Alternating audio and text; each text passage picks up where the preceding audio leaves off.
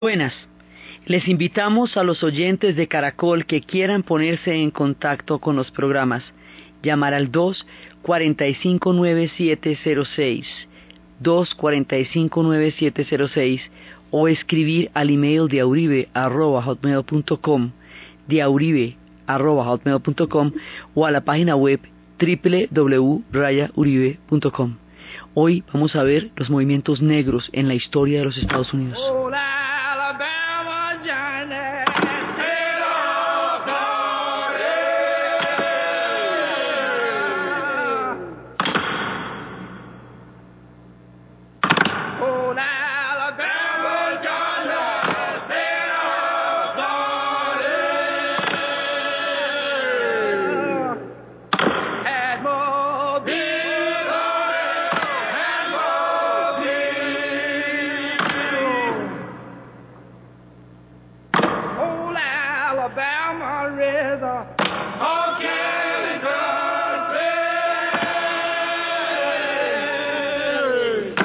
Que vamos a ver hoy es una epopeya, una gesta de un concepto de dignidad humana en la historia, que es una lección espiritual, poética e histórica para toda la humanidad en su conjunto, lo que esta gente hizo para encontrar un lugar digno en la historia y en la vida cotidiana de una sociedad a la cual habían llegado como esclavos.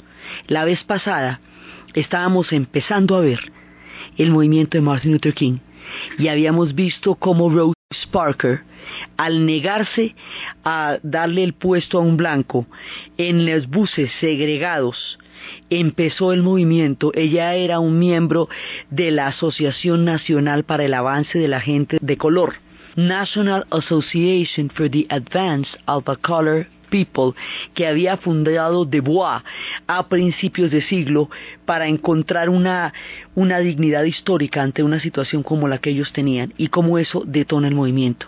Y hemos visto cómo el reverendo Martin Luther King empieza a encabezar los boicots para desegregar los buses que estaban de la mitad para atrás eran para las comunidades negras y adelante se podían sentar los blancos, pero si un blanco le pedía un, un puesto a un negro, él tenía la obligación de darle el puesto porque sí, por el color. Habíamos visto cómo Martin Luther King entra a liderar el movimiento que empezó con el espíritu de Rose Parker.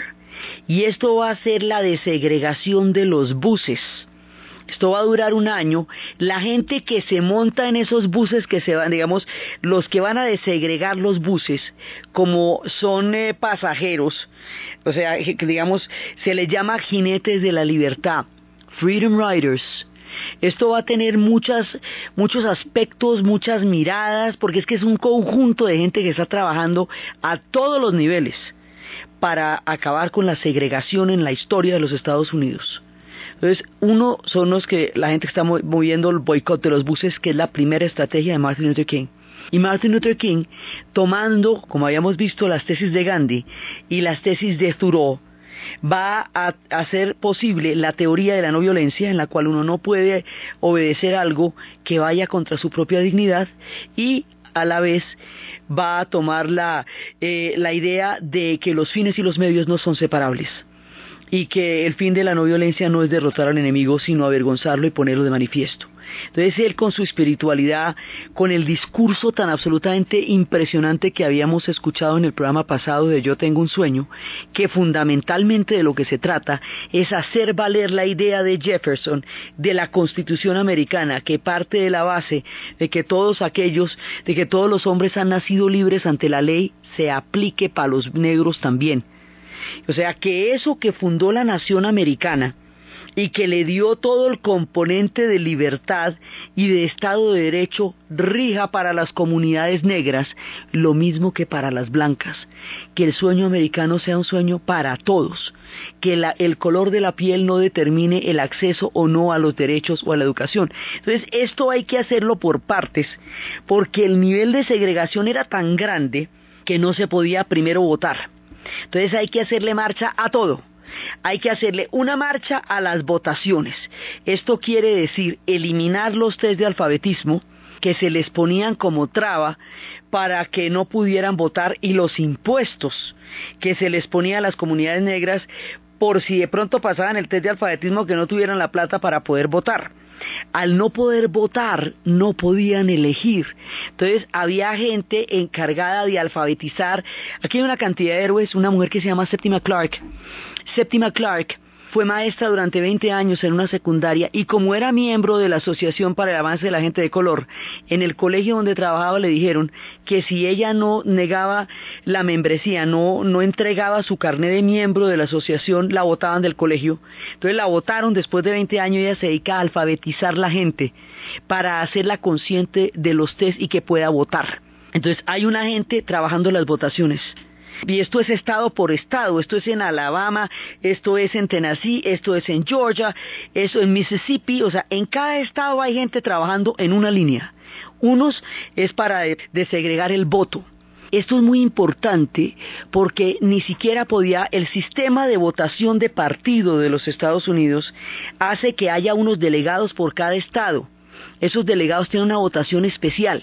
Y hay otra votación que hace toda la gente que pertenece a un partido, ya sea el republicano o ya sea el demócrata.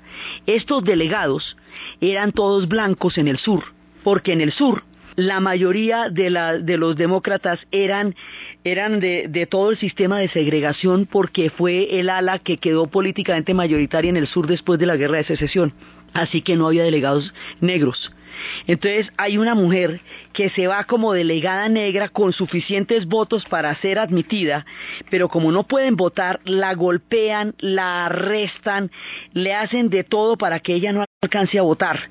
Entonces es primero que todo que se pueda votar y que haya delegados negros. Entonces eso es por un lado el voto por el otro los buses, por el otro las bibliotecas, los colegios, las sentadas, se sentaban en una cafetería, entonces se sentaban por la mañana y decían Ginsboro, decía, a ver, deme un café y una dona. Entonces no los atendían porque era una cafetería para blancos. Volvían a hacer el pedido, no los atendían.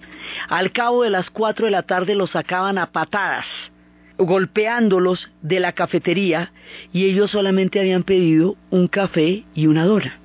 Usted con esto no está haciendo nada ilegal.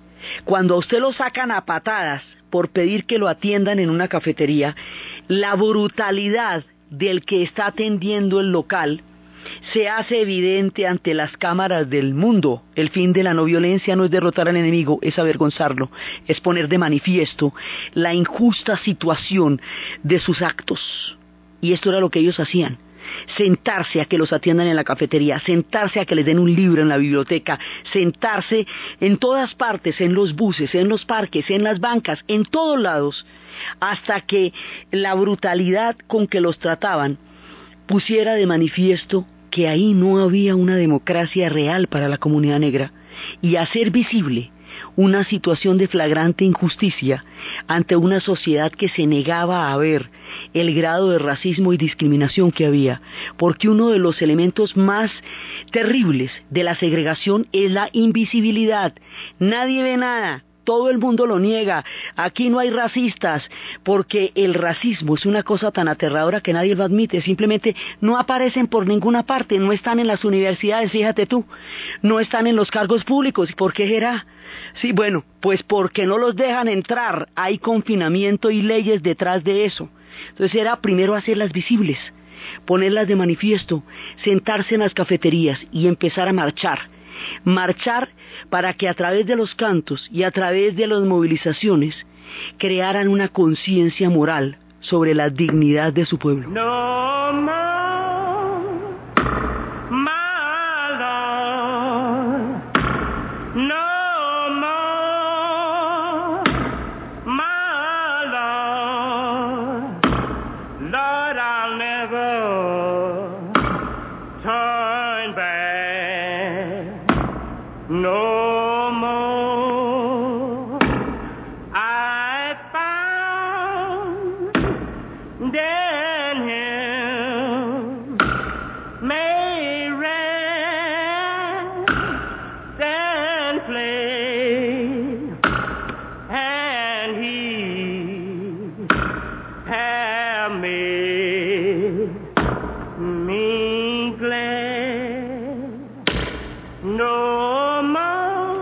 Esta gente marchaba. Esto, aquí hay un montón de organizaciones. Están los de los buses, que son los Freedom Riders, están los de las elecciones, está el comité de estudiantes eh, para la no violencia, el comité coordinador de estudiantes para la no violencia, Student Nonviolent Coordinating Committee que eso es toda la gente que está trabajando en los colegios y en universidades, o sea, para manejar el sector educación. Y está toda la gente que está trabajando porque hay que lograr jueces. Entonces Thurgood Woods va a ser el primer juez, que haya un, por lo menos un juez que esté ayudando con las leyes. Ya habíamos tenido el punto de partida de todo que es la decisión Brown, la que prohibía la segregación en los colegios. Para que se llegara a la decisión Brown, que era la de 1954, hubo un personaje que se dedicó a tomar fotografías en todos los colegios para demostrar que la consigna de separados pero iguales no era verdad, porque los colegios para blancos eran totalmente distintos a los colegios para negros, y basado en las evidencias fotográficas, dijeron esto se demanda porque no es cierto. Entonces, por esa razón, no, no se puede decir que aquí exista ningún tipo de igualdad. Y como la igualdad es el fundamento de la Constitución americana, entonces eso se derrumba por el, peso de su propio argumento. Lo que hace la decisión Brown es declarar inconstitucional la segregación en los colegios. Ahora hay que hacer cumplir eso. Entonces, para hacer cumplir eso, se van a hacer unas marchas y va a ser el, episodio de Little Rock, Arkansas, donde nueve niños para entrar al colegio van a ser custodiados por 500 miembros de la Guardia Nacional para poder estar y terminar un año escolar en Little Rock, Arkansas, cuando George Wallace decía segregación ahora, segregación ayer, segregación siempre. Eso, digamos, y los, los blancos parados para evitar que los chicos entraran a clase. Cuando James Meredith aplica a la Universidad de Mississippi y le niegan el acceso y Bobby Kennedy personalmente manda a la Guardia Nacional para poder, para que estudie en la universidad. Él dice, el costo que tuve que pagar por la segregación, por estudiar en la universidad fue inmenso pero el costo que hubiera tenido que pagar por no hacerlo y por demorar este paso histórico era inclusive mucho mayor. Así que están en las universidades. Hay uno que logra entrar al doctorado en la Universidad de Oklahoma, no digamos en el sur, norte Oklahoma. Pero resulta que le dicen que no puede, que mm, tiene que estar aparte de los demás estudiantes blancos que están recibiendo la clase y en la cafetería tiene que sentarse en una mesa aparte de la mesa donde los estudiantes blancos están recibiendo clase.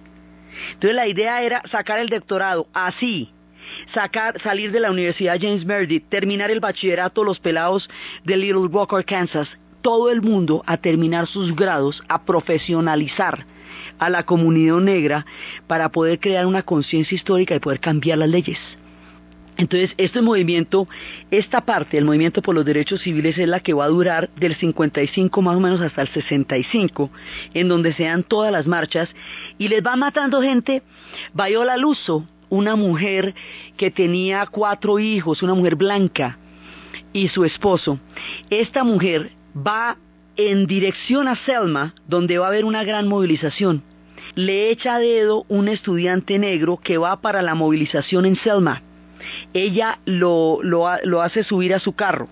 El hecho de que una mujer blanca esté en un carro con un hombre negro que va para la movilización de Selma hace que el Ku Klux Klan los persiga durante 100 kilómetros y les pegue un tiro a los dos, a Viola Luso y al hombre que ella había montado en su carro para llevarlo a la movilización. Ella, cuatro niños huérfanos y el marido, y el marido dice que su mujer murió pagó la cuota al tributo de las palabras del presidente Lincoln de que los hombres tenían todos derechos a la igualdad ante la ley, que ella murió por las ideas del presidente Lincoln y por una cruzada de la dignidad, de la dignidad del espíritu. Eso dijo el esposo de Viola Luso ante el cadáver de ella. Eso les van matando gente. Mega Evans, otro activista que también le, le disparan por la espalda. Cuatro niñas en una iglesia les pusieron una bomba a las niñas cuando estaban en la iglesia orando. Les va pasando todo y ellos siguen. Y siguen marchando y siguen hacia adelante con todo el dolor atrás y la esperanza enfrente. Look like bad luck trouble.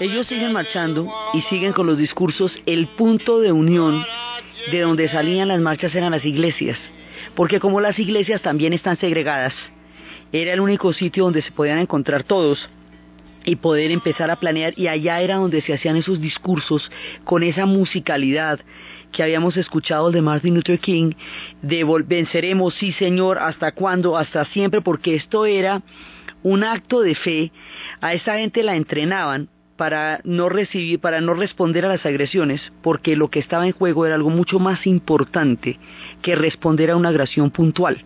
Entonces, uno de estos eran activistas entrenados para tener claro que estaban cambiando el mundo en el que habían nacido y que eso era mucho más importante que responder a un insulto o a una agresión y que requería mucho más valor colectivo que simplemente reaccionar ante un impulso agresivo y que ahí estaba su legitimidad moral. Martin Luther King va a ser invitado a la India. Allá lo va a recibir Nerú, le va a contar la experiencia que ellos tuvieron en la India, va a nutrirse de toda la sabiduría de la que su espíritu eh, poseía en contacto con el movimiento de la India también. Y va, digamos, en ese punto se encuentra, él como americano conoce la experiencia. familia negra fuera a ver una casa que estuviera en venta en un suburbio, solo por irla a ver, por el aviso en el periódico, ya hacía que toda la comunidad se le viniera encima, lo acusara de devalorizar el valor de la, de la propiedad, lo acusara de llevar los incidentes y la violencia, de ser potenciales violadores de sus hijas.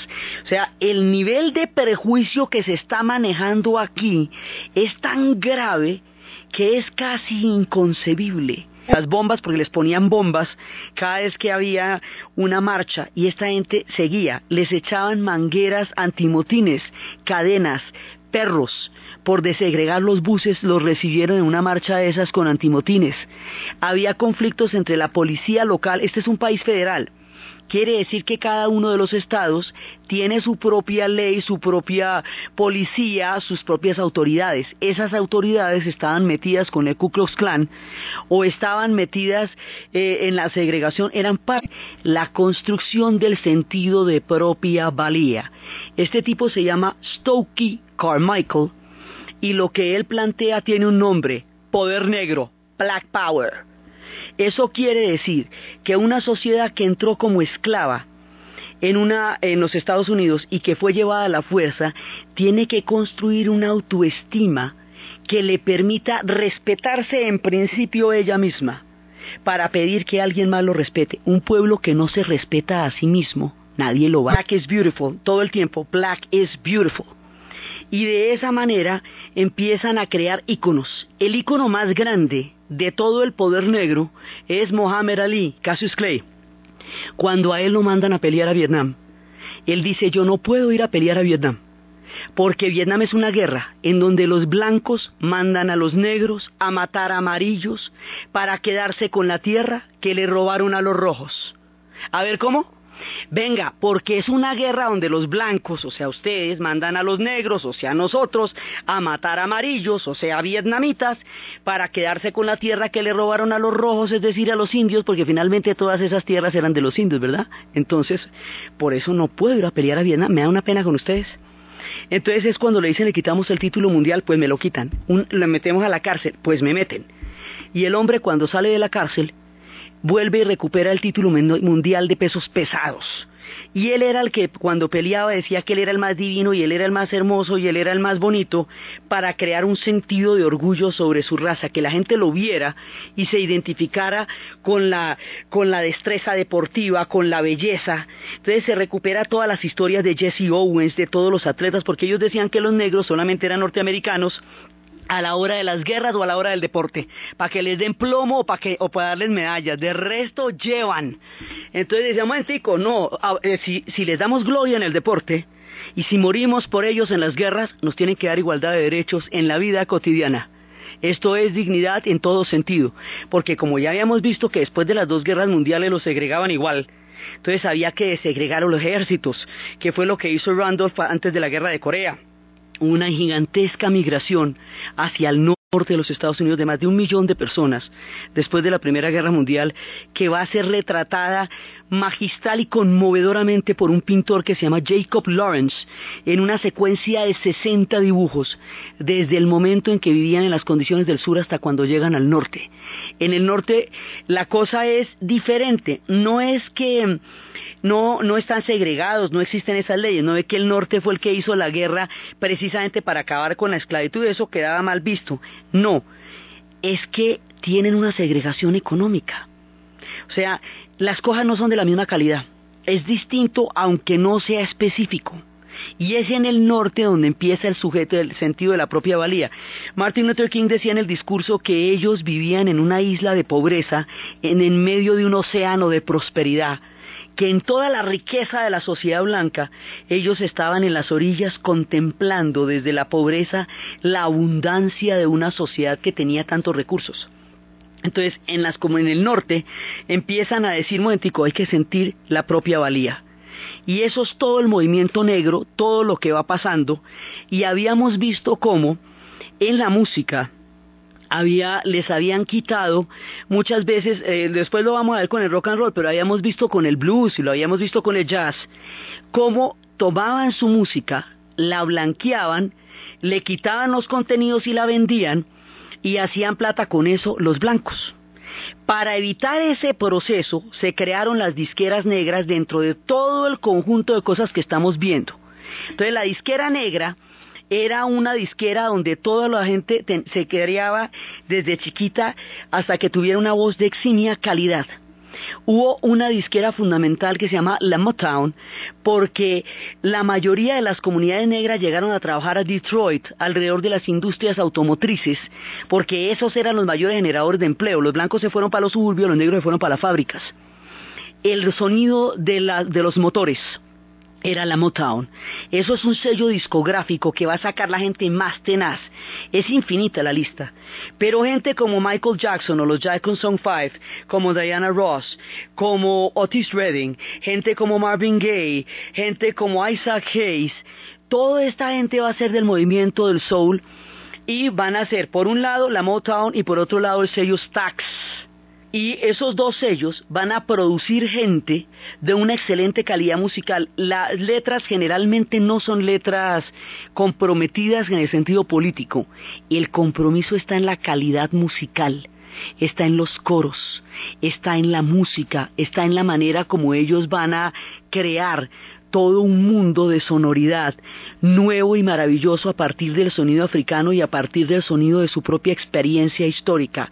El soul, la música del alma, va a ser en rigor la banda sonora de los movimientos negros de aquí en adelante, el poder negro que se expresa en ese puño cerrado de los estudiantes en las Olimpiadas en México, en el de para la medalla de oro, plata y bronce, esa foto que recorrió al mundo, eh, la imagen de Jesse Owens derrotando a Hitler con su gran con su enorme récord histórico, los boxeadores, Joe Louis, todos aquellos que han sacado adelante la cara por la comunidad negra y el soul están creando el sentido de la propia valía para que un pueblo, para poder pedir respeto de los demás, empiece por respetarse a sí mismo.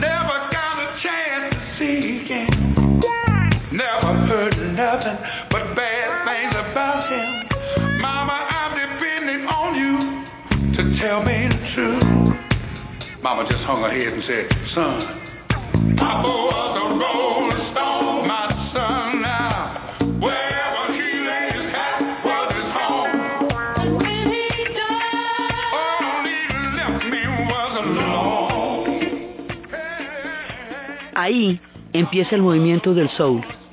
Y eso va a determinar un cambio fundamental en la música porque una cantidad de tendencias van a moverse alrededor del soul en todas partes. Y ahí va a estar Gladys Knight, Roberta Flack, un montón de gente va a estar muy eh, ligada al movimiento del soul. Va a haber un concierto que se llamará What's Stacks eh, más adelante y ese concierto será una proclama. Yo soy alguien. Puede que no tenga empleo, pero yo soy alguien. Puede que no sea ilustrado, pero yo soy alguien. Yo soy negro, yo soy hermoso. I am somebody. I may not have a job, but I am somebody. I might not be literate, but I am somebody. I'm black, I'm beautiful, I'm proud. Y el orgullo negro, y el orgullo negro porque esto era la construcción de propia valía en todo, en la música, en el deporte, en la ciencia, en la educación, en todas partes. Entonces, hay otro movimiento que es un movimiento cultural, que es el de Stokely Carmichael, que es el que llamamos poder negro, que es donde se mete toda la parte de la conciencia histórica. Por otro lado, hay un personaje al que le han pasado todas las barbaridades que le pueden pasar a alguien que ha nacido negro en los Estados Unidos. Se llama Malcolm Little, pero como los nombres, los apellidos de los miembros de la comunidad negra eran los nombres de los amos de las plantaciones a donde ellos fueron llevados como esclavos, sus antepasados. Entonces él dice, yo no tengo ningún apellido, porque el apellido Little es el apellido de un antiguo dueño de una plantación donde mis antepasados estuvieron. Yo tengo el nombre de mi mamá, que me puso, Malcolm. Como no tengo apellido, me voy a poner X, Malcolm X. Y por eso me llamo así. Y el hombre va a tener una historia durísima, al papá se lo matan de un bombazo de estos que estábamos hablando, estamos hablando del norte aquí, a la mamá se la recluyen en un sanatorio, le quitan a los hijos uno por uno, alegando que no los puede controlar. Finalmente él pasa la mayor parte de su infancia en hogares de paso, en orfanatos, va a parar a la cárcel, en la cárcel va a conocer a Alaya Muhammad, y Alaya Muhammad le da el mensaje del Islam. Mientras tanto en el África, se están independizando todos los pueblos del África del Norte y esos pueblos son islámicos. Entonces hay una identidad que, hace la siguiente ecuación. El cristianismo y el protestantismo los sometió a ellos a la esclavitud. El Islam está liberando a los pueblos del norte del África. Por eso este personaje Malcolm X va a abrazar la fe del Islam y va a crear un movimiento que se llama los musulmanes negros. Entonces tenemos los de Martin Luther King que llamamos Movimiento por los Derechos Civiles, que son los de las marchas y las organizaciones para desegregar. Los del poder negro que son los que están creando la conciencia y el sentido de propia valía a través de la música, del arte y de la proclama. Ahora nos aparecen los musulmanes negros, que son los que van a crear una conciencia histórica global. En Estados Unidos, Malcolm X, en el África, Patricio Lumumba. En el Congo, Patricio Lumumba va a dar una visión de la, del colonialismo como el fenómeno que ha asumido a África en la tragedia. Y Malcolm X va a dar una visión de la vida de un negro en Estados Unidos. Y esa visión y el poder negro va a crear un concepto histórico que se llama afro. Todos son africanos son afrocolombianos, afrocubanos, afroamericanos, afro de afrodescendientes, descendientes de 40 millones de seres humanos que fueron vendidos como esclavos en el mundo entero. Entonces Malcolm X dirá palabras de este talante. Yo no soy demócrata, no soy republicano y ni siquiera me considero norteamericano. Bueno, yo no creo en eso de engañarse a uno mismo. No me voy a sentar a tu mesa con el plato vacío para verte comer y decir que soy un comensal. Si yo no pruebo lo que hay en tu plato, sentarme a la mesa no hará de mí un comensal. Estar en Estados Unidos no nos hace norteamericanos. Haber nacido aquí no nos hace norteamericanos. Porque si el nacimiento nos hiciera norteamericanos, no necesitaríamos ninguna enmienda en la Constitución. No habría que hacer frente al entorpecimiento de los derechos civiles ahora mismo en Washington. No habría que promulgar leyes de derechos civiles para ser norteamericano o polaco. No, yo no soy norteamericano. Yo soy uno de los 22 millones de negros víctimas del, del norteamericanismo uno entre 22 millones de negros víctimas de la democracia que no es más que una hipocresía enmascarada. Así que no estoy aquí hablándoles como norteamericano ni como patriota, ni como el que saluda la bandera, no, yo no. Estoy hablándoles como víctima de un sistema norteamericano. Y veo a Estados Unidos de norteamericano con los ojos de la víctima. No veo ningún sueño americano, veo la pesadilla norteamericana. El hombre era radical, bravo o sea, el hombre decía, nosotros no llegamos aquí en la pinta la niña y la Santa María. No, señor, olvídate, nosotros llegamos en cadenas, deshidratados para ser vendidos. No es la misma historia que tienen los blancos la que nosotros tenemos. Malcolm X va a ser un tipo radical y un tipo de una integridad impresionante. Él va a escribir su autobiografía y él dice, bueno, yo sí no estoy ni tibio sí creo que voy a estar vivo para cuando publique mi autobiografía. Eso sí me, no me ha ni ocurrido. Porque Malcolm X va a ser, por el discurso tan duro, él no es partidario de la integración. Él es partidario de una nación, de una nación negra dentro de los Estados Unidos, de una nación cultural distinta. Esto es una, digamos, es un movimiento ya muy radical el que está planteando él. Y hay un momento en que él siente que la gente del Islam lo está explotando y lo está usando. Cuando él siente eso, se escinde del grupo que lo reclutó, pero sigue siendo un musulmán. Va a ir a la Meca. Cuando vaya a la Meca, entenderá un sentido de conciencia histórica mucho más amplio, mucho más ecuménico, mucho menos, digamos, menos fuerte en el sentido en que él decía, por ejemplo, que el hombre blanco era el enemigo, que el hombre blanco era el demonio, que había secuestrado 40 millones de personas para venderlas como esclavos, que no había un solo lugar en la tierra donde el hombre blanco hubiera llevado concordia y paz. No es que él digamos, varíe sus ideas y se vuelve integracionista, sino que entiende que hay una comunidad humana más allá del color de la piel, y eso lo entiende cuando va a la Meca. Cuando regresa de la Meca, cuando tiene una idea enorme de la fraternidad del Islam y de la hermandad que significa que miles de pueblos de todas las razas y de todos los países se unan en torno a una fe, cuando ya tiene una visión mucho más amplia del mundo lo matan.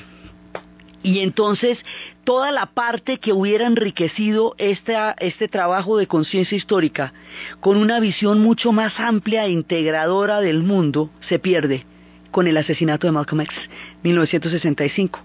Está, al, poquito tiempo publican la autobiografía. Él, tenía clarísimo que se lo iban a matar, era prontico.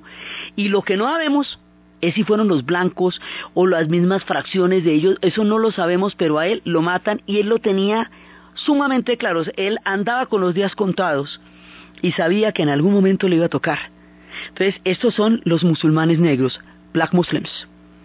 Hay un movimiento, un movimiento que no es controlado por nadie, nadie, nadie, sino que es una explosión de ira incontenible, incontenible, que son los disturbios de Watts de la barriada de Watts en Los Ángeles, que empiezan por un incidente de tienda. Los incidentes de tienda son gravísimos porque con eso se pueden terminar independizando los países cuando uno menos lo espera.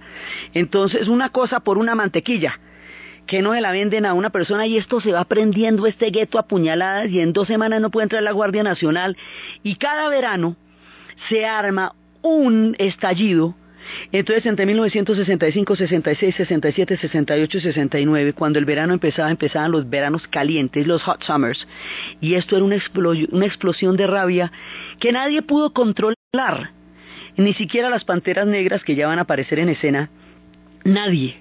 Era rabia pura. Entonces les decían, mire, pero esto lo que perjudica es a la misma gente del gueto, porque lo que ustedes destruyen es la propiedad negra, son sus propias casas. Sin embargo, nadie pudo parar esto. Nadie. Los pobres Rolling Stones sacaron en esa época una canción que se llamaba Peleador Callejero y decía que el tiempo estaba bueno para bailar en las calles y para la violencia en las calles y les metieron un lío enorme diciendo que ellos estaban incitando con su música la violencia callejera. Bueno, eso les armaron un tropel. El asunto fue que esto no lo controló nadie y era parte, digamos, de lo que estaba pasando. Pero esto no va a lograr cambiar las cosas, sino que es una, una explosión de ira incontenible, por un lado.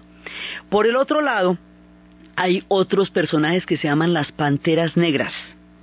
Y las panteras negras, ellos lo que pasa es que eran escamosísimos, porque eran de chaqueta negra, de afro, de zapato, de tacón, eran, digamos, eran muy, eh, gestualmente eran muy agresivos. Pero detrás de esa agresividad y de esa escama había un proyecto pedagógico enseñar la historia negra en los colegios, porque solo se enseñaba la historia de los blancos. Y como decía Malcolm X, ellos no llegaron en la pinta la niña y la Santa María, ellos tomaban mucho de lo que Malcolm X dijo. Entonces, ellos, de eso era, empieza en, en, en Poland y empieza porque, mm, porque necesitaban un semáforo para una calle donde todos los días morían niños y no les ponían el semáforo por un barrio negro. Entonces decidieron ellos hacerse de, semáforos. Entonces llegó la policía y los sacó de ahí. Entonces la siguiente vez ellos eh, eh, se enfrentaron a la policía, pero no, no a, nivel de agresión, sino que portaban armas, no las usaban, pero las portaban. Empezaron a, digamos, a devolver la dinámica del miedo. Y ellos empezaron, se volvieron pues perseguidísimos, a estos los exterminaron. A las panteras negras directamente los mataron dormidos. Pero lo que ellos querían era un proyecto pedagógico y tenían un trabajo social impresionante a nivel de colegios, de comedores públicos, de comedores comunitarios, de enseñanza de los colegios, de todo eso. Pero, ¿cuál era el problema que los enfrentaba directamente con el FBI y que les echó encima Hoover? Ellos tenían una propuesta separatista querían una nación, o sea, llevaban más radical aún el discurso de Malcolm X y planteaban un separatismo de la raza negra al interior de los Estados Unidos. No un separatismo geográfico, porque están en todas partes, sino un separatismo racial. Y eso, en una nación que vivió una guerra de secesión, se vuelve una cosa muy complicada muy complicada porque eso es el coco más grande que ellos tienen. Por eso es que se echaron el, el aparato encima cuando en realidad lo que querían era la enseñanza de la historia negra en los colegios, no era más. ¿Sí? Entonces, mientras ellos estaban en los comedores comunitarios, mientras estaban en las escuelas, mientras estaban en toda esta recuperación de la historia negra, mientras estaban los musulmanes negros reivindicando las historias que venían de África, mientras el poder negro estaba creando toda una conciencia de propia valía, sonaba el soul en la radio.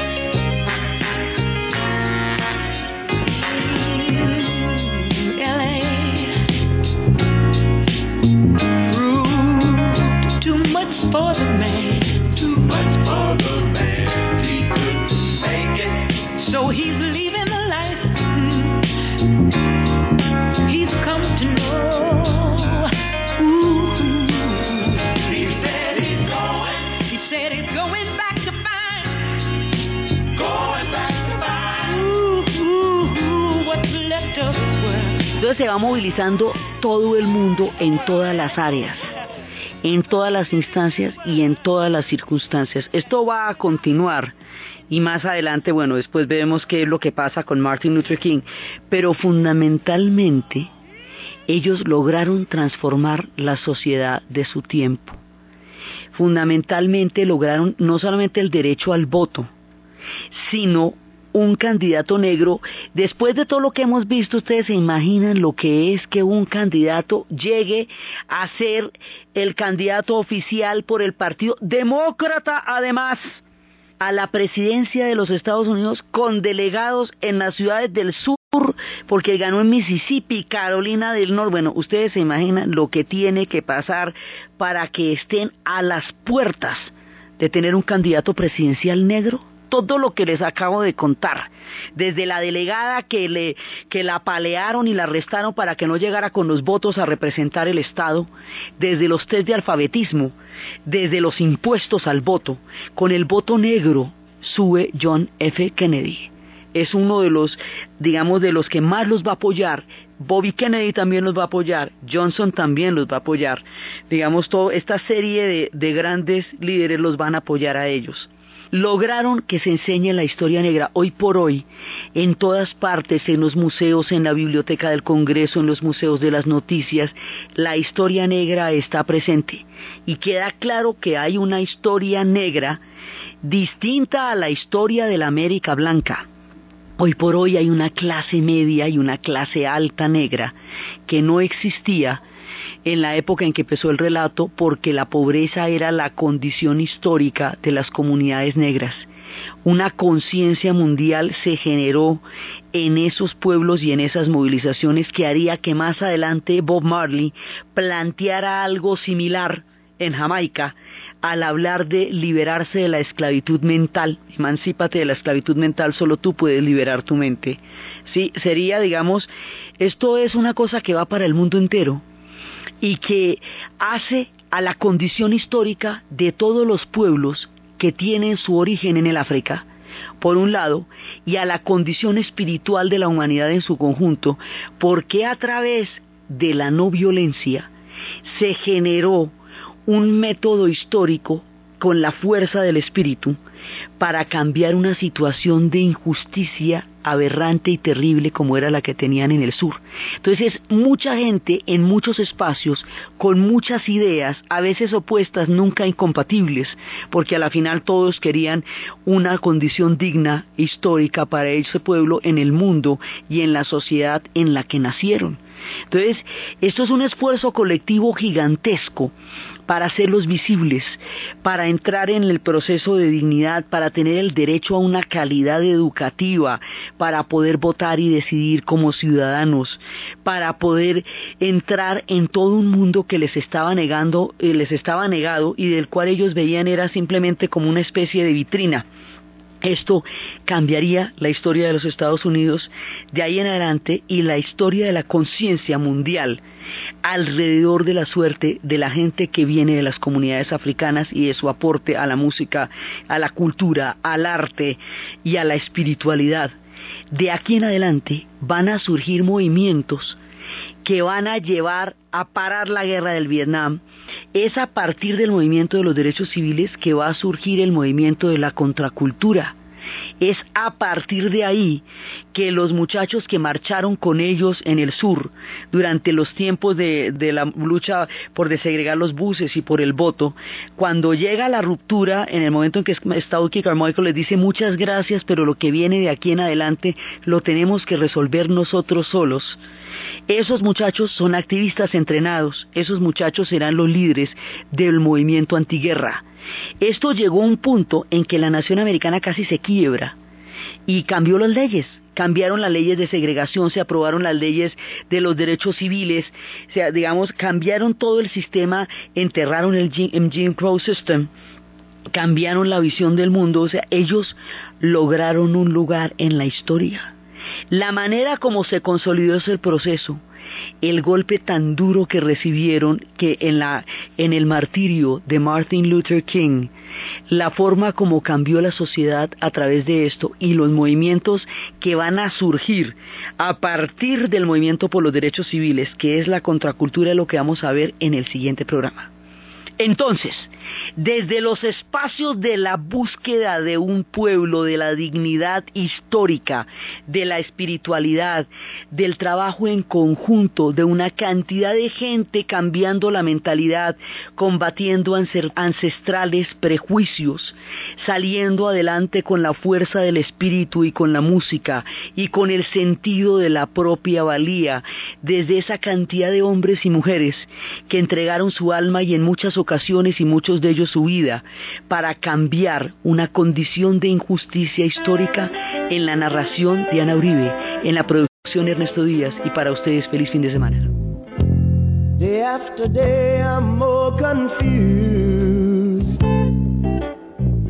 But I look for the light through the pouring rain. You know that's a game that I hate to lose. I'm feeling the strain. Ain't it a shame? Oh, give me the beat, boys, and free my soul. I wanna get lost in your rock and roll and drift away.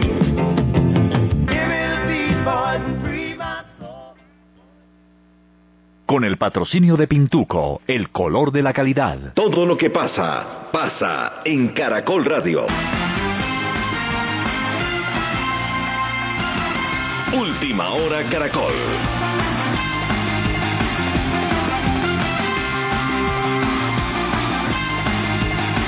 Once de la mañana, un minuto, soy Marta Elizabeth Camargo. Y estas son las noticias. El presidente Álvaro Uribe visitará hoy otra vez la zona de tragedia en el Socorro Occidente de Medellín. Bogotá y el Llano siguen incomunicadas por tierra. En junio seguirá lloviendo intensamente, advierte el IDEAM. Sigue temblando en Quetame y en Guayabetal no hay luz ni gas. El presidente Álvaro Uribe es esperado a esta hora en la Comuna 13 de Medellín, donde otra tragedia enluta a los habitantes del Socorro. Ya han sido rescatados 11 cadáveres. Juan Carlos Siguita. Marta, son 11 personas muertas, 16 desaparecidas y 18 personas heridas las de esta tragedia. Todavía no ha llegado el presidente de la República, Álvaro Uribe Vélez. Ya se hizo la denuncia ante la Fiscalía contra una persona que en el lugar había instalado una escombrera clandestina y que habría generado esta tragedia en un barrio que no es de invasión, que está normalizado. Y por ello, a partir del 15 de junio, quedará prohibido el uso de coches transportadores de estos escombros en la ciudad de Medellín. También se ha hecho presente el viceministro de la Vivienda, Luis Felipe Henao Cardona, quien anunció que ya hay disponibles 150 subsidios de vivienda para los damnificados. Además, su compromiso para reubicar los afectados de un lote aledaño. Sigue la búsqueda de las 16 personas desaparecidas en este lugar de la Comuna 13 de Medellín. Gracias, Juan Carlos. Se agrava mientras tanto la situación por derrumbes en la vía al llano. Zair Buitrago. El coronel Mario Torres, director de Policía de Carreteras, afirmó que se registran largas filas de vehículos en la carretera y las autoridades tomaron la decisión de empezar a devolver a los vehículos que viajan de Bogotá en el sector de Yomasa con el fin de evitar que paguen peajes por una vía que finalmente no van a poder utilizar. Maquinaria por las dos puntas del derrumbe, a ver si logramos darle al servicio al mediodía, pero, pero yo veo como complicado porque está cayendo piedra y lo más grave que está lloviendo todavía. Las autoridades habilitaron vías alternas Bogotá, Tunja, Sogamoso y Bogotá, El Cisga, Machetá. Sin embargo, hay que aclarar que esas rutas aumentan en cinco horas el desplazamiento entre Bogotá y Villavicencio. El IDEAM alertó sobre la permanencia de las lluvias a lo largo del mes de junio, que hoy arranca Rocío Franco. Lluvias y más lluvias es lo que se observará para este mes de junio, según lo diagnóstico del IDEAM. Franklin Ruiz, meteorólogo del IDEAM, advirtió que las zonas que actualmente han sufrido la inclemencia de las lluvias, pues lo seguirán padeciendo, pero Nariño y Tolima deben estar alerta. La tendencia que esperamos para, para este mes es similar a la que se obtuvo en el, en el, mes eh, anterior, donde las precipitaciones se espera que se mantenga básicamente en amplias zonas de la región andina, básicamente sobre los Santanderes, Antioquia, el eje cafetero, igualmente se podría extender hacia, inclusive hacia eh, Nariño y el Tolima, el IDEAM advirtió sobre aumentos en los caudales del río Cauca y el Magdalena. Y anoche volvió a temblar en Quetame, Cundinamarca, Luis Enrique Hurtado. Marta, el director de la Oficina de Atención y Prevención de Desastres de Cundinamarca, Jaime Matiz, confirmó que la situación continúa siendo, crítica en el municipio de Quetame porque desde el pasado 24 de mayo, cuando se presentó el temblor, continúan las réplicas en la zona. El informe del Ingiominas, en la cual se manifiesta pues, que continúan algunas réplicas en el sector. En horas de la madrugada pues se evidenció a través de la red sismológica de otra parte, el funcionario señaló que en el municipio de Guayabetal se encuentra sin el servicio de gas y energía, esto como consecuencia de las fuertes lluvias en la zona.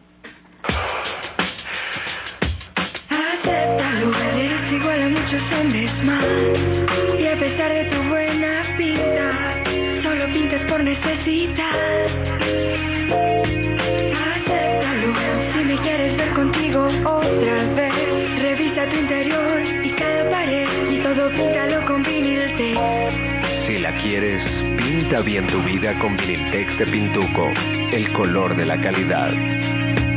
No se parece en nada, el día que me quieras, a no me tires piedras, ni tampoco campamento a pegamento o cemento a firmamento.